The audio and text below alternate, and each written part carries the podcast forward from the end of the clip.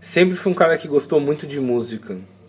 E eu tenho certeza de que a música influenciou demais a minha fotografia.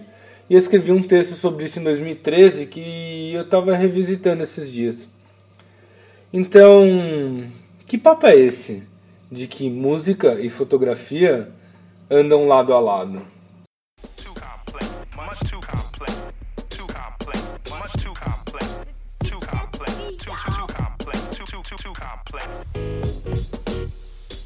Esse talvez seja um, um, assunto que é muito intrigante e ao mesmo tempo muito natural para mim. É, aquelas pessoas que me conhecem sabem o quanto a música faz parte da minha vida, o quanto que ela me move, me influencia e também o quanto ela está presente em todos os momentos e isso sem exceções. É, hoje eu sou um produto de anos e anos misturando um rock and roll clássico com um punk, com o heavy metal e outras coisas que eu tenho me surpreendido de, de escutar e tenho aberto o meu espectro para coisas mais do folk, do, da MPB e até um flerte com eletrônico nos últimos tempos.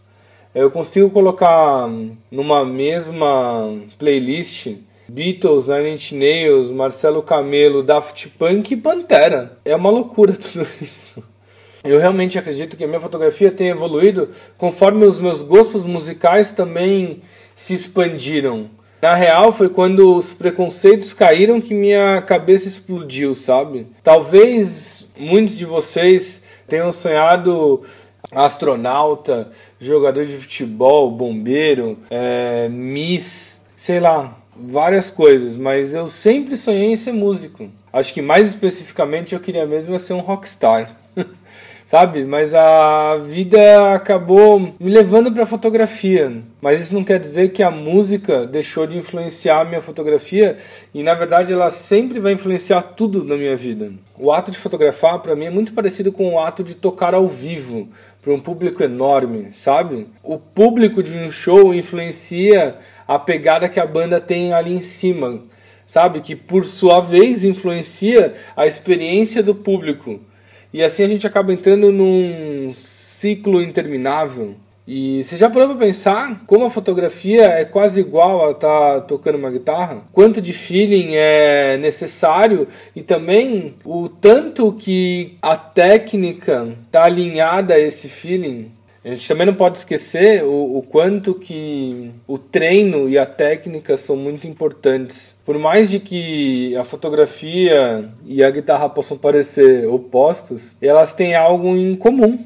Por mais de que o fotógrafo e o músico possam parecer pessoas diferentes, deixam-se influenciar pela sua plateia. Eu sempre fui fã de ver bandas ao vivo. Pode dizer que eu tenho um currículo invejável de shows. Um fotógrafo não é muito diferente disso.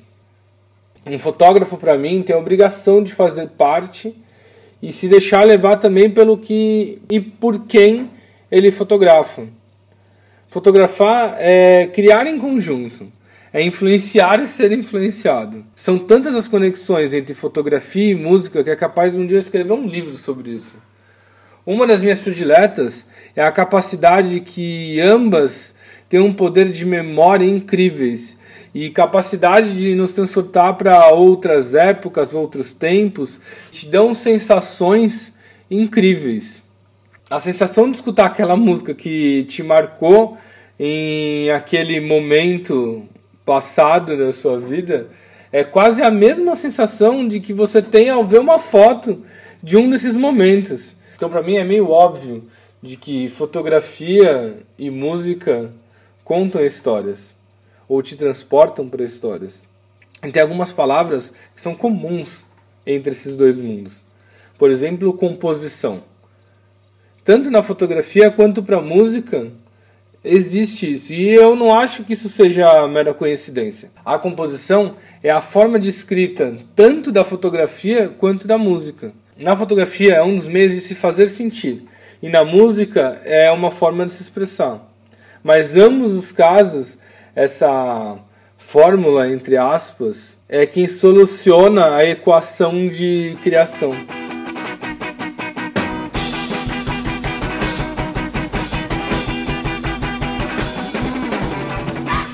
Este foi o Que Papo é esse dessa semana. E se você gostou, não gostou, quiser discutir mais sobre isso comigo, deixe a sua opinião aí, porque a discussão é o que importa.